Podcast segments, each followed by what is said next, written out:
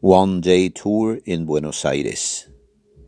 In a few hours or full day ride, we can visit San Telmo, La Boca, Recoleta, Palermo, San Isidro, Tigre, and even farming and polo areas. I am the driver, but you decide when to make a stop, drink a coffee, beer, have lunch at a restaurant, enjoy a friendly appetizer in a park, or end our tour sharing with my family our Argentinian barbecue, wine, and good talks at home.